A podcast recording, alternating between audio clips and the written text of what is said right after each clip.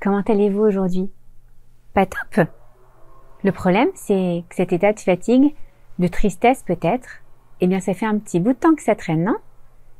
Et vous sentez bien que ça commence à peser sur votre entourage. Ça arrive à tout le monde d'avoir un petit coup de blues, mais pas pendant des semaines. Même les meilleures copines ou le plus gentil des maris peut en arriver à baisser les bras face à un euh, ah je me sens pas top aujourd'hui au quotidien. Alors que faire dans ce cas-là? Eh bien d'abord faire un petit bilan de la situation. Où est-ce que j'en suis vraiment avec ce petit cette petite déprime? Sur une échelle de 1 à 10, où est-ce que je me situe? Il faut aussi, pendant ce bilan, se demander si c'est juste un petit coup de déprime passagère ou si je devrais vraiment prendre l'avis de mon médecin. Et puis une fois que j'ai fait cette auto-évaluation, je peux me poser la question. Quelles conséquences je subirai à moyen ou long terme si cette situation ne change pas. Et j'essaye vraiment de pousser le raisonnement jusqu'au bout pour voir quelle serait la pire des conséquences. Après ça, je vais me demander, ok, au vu de ces conséquences, qu'est-ce que j'ai vraiment envie de faire?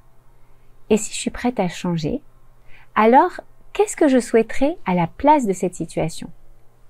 Une fois que je suis certaine de vouloir changer, alors je vais réfléchir à cinq solutions qui peuvent me permettre d'améliorer ma situation actuelle.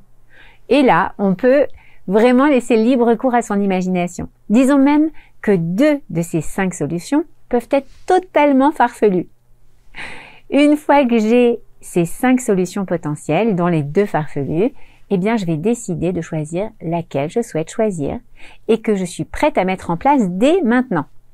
En préparant ainsi mon plan d'action pour sortir de cet état, je fais un travail précieux, non seulement pour moi, mais également pour mon couple et pour ma famille. Et en changeant quelques petites choses chez moi, je vais voir des vraies modifications dans les domaines de ma vie. Et ça va provoquer un cercle vertueux qui me permettra de me sentir bien plus sereine, et heureuse. S'accorder du temps de qualité pour travailler sur soi, c'est également une clé importante d'un mariage réussi. À la semaine prochaine!